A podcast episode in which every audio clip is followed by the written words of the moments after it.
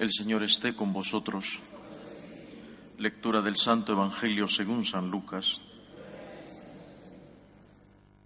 En aquel tiempo decía Jesús a la gente, Cuando veis subir una nube por el poniente, decís enseguida, chaparrón tenemos y así sucede. Cuando sopla el sur, decís, va a ser bochorno y lo hace. Hipócritas, si sabéis interpretar el aspecto de la tierra y del cielo, ¿cómo no sabéis interpretar el tiempo presente? ¿Cómo no sabéis juzgar vosotros mismos lo que se debe hacer? Cuando te diriges al tribunal con el que te pone pleito, haz lo posible por llegar a un acuerdo con él mientras vais de camino, no sea que te arrastre ante el juez y el juez te entregue al guardia y el guardia te meta en la cárcel te digo que no saldrás de allí hasta que no pagues el último céntimo. Palabra del Señor.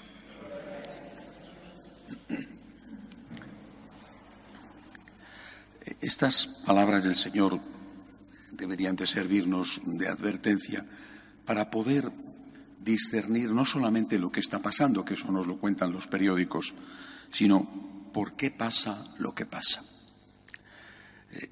Creo que esto es, por qué pasa lo que pasa, es lo que no queremos ver y lo más importante.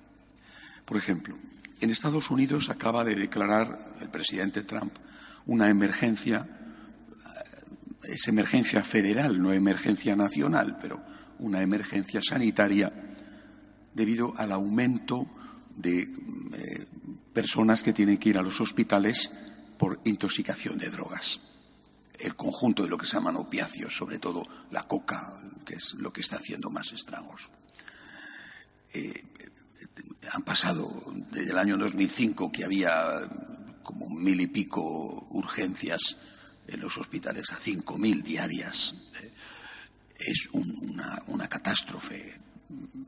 No es una cuestión simplemente de una borrachera, sino que es algo que deja una huella profunda, permanente la persona afectada por la droga tiene su cabeza, sus neuronas heridas, al menos heridas y muchas veces destruidas.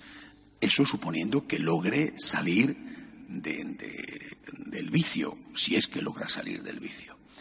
Esto además está afectando más, según dicen, a las zonas que han sufrido más la crisis económica, los estados que antiguamente eran industriales y que la competencia china, sobre todo, hizo que se cerraran las grandes fábricas norteamericanas o las grandes siderurgias.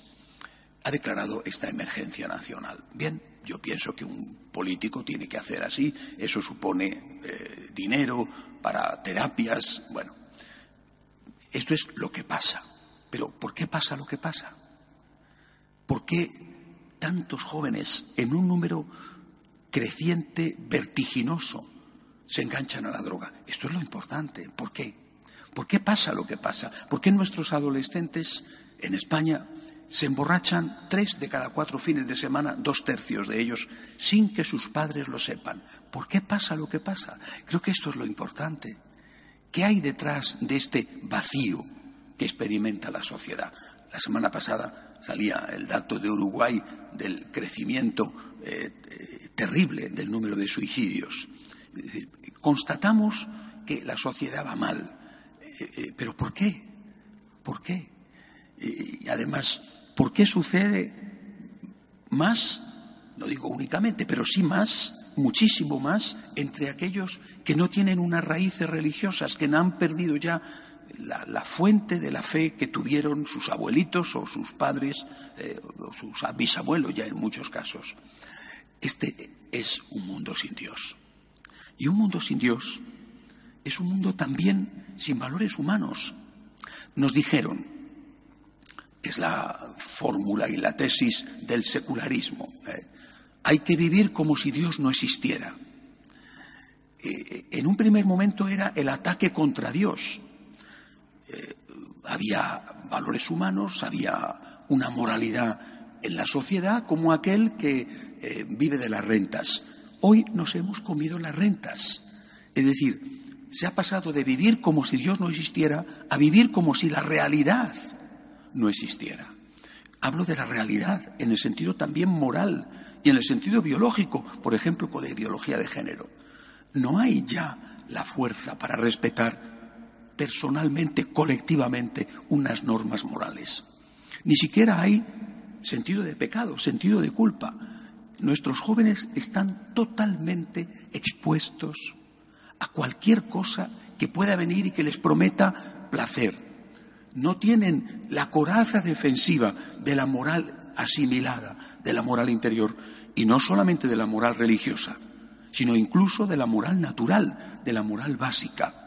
Están desamortizados, es decir, se han quedado sin ningún tipo de protección y por eso el alcohol, la droga, los abortos entre los menores de edad, por no decir todo un tipo de comportamiento sexual procaz. Tenemos un problema. Eh, se detecta el problema en la periferia. Droga, sexo, alcohol, pero no se detecta la raíz del problema. Hemos dejado a Dios. Esa es la raíz del problema.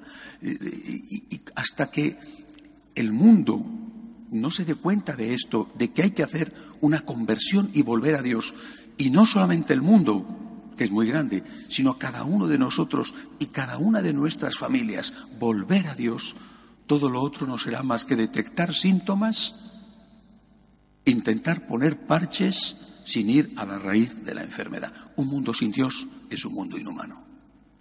Y el primero que padece las consecuencias de un mundo inhumano es el más débil, el no nacido, el anciano, el adolescente, el joven, el más débil, el pobre, el descartado, el excluido, como dice el Papa Francisco. Es decir, al final quien lo paga es el frágil, el débil, el inocente hagamos este examen de conciencia y digámoselo a la gente. Cuando se habla esto va mal, esto va mal, si no nos quedemos en la periferia, vayamos a la raíz. ¿Por qué va mal? ¿No te has preguntado por qué va mal? ¿No te has preguntado por qué nuestros mayores, que eran muchísimo más pobres que nosotros, sin comparación, que su nivel de vida no tiene nada que ver con el nuestro, eran más felices? Tenían niños, no los mataban, atendían a sus abuelitos. ¿Por qué? ¿Cuál es la diferencia? Ellos tenían a Dios y nosotros no. Hagamos un acto de conversión personal y familiar, por lo menos. De pie, por favor.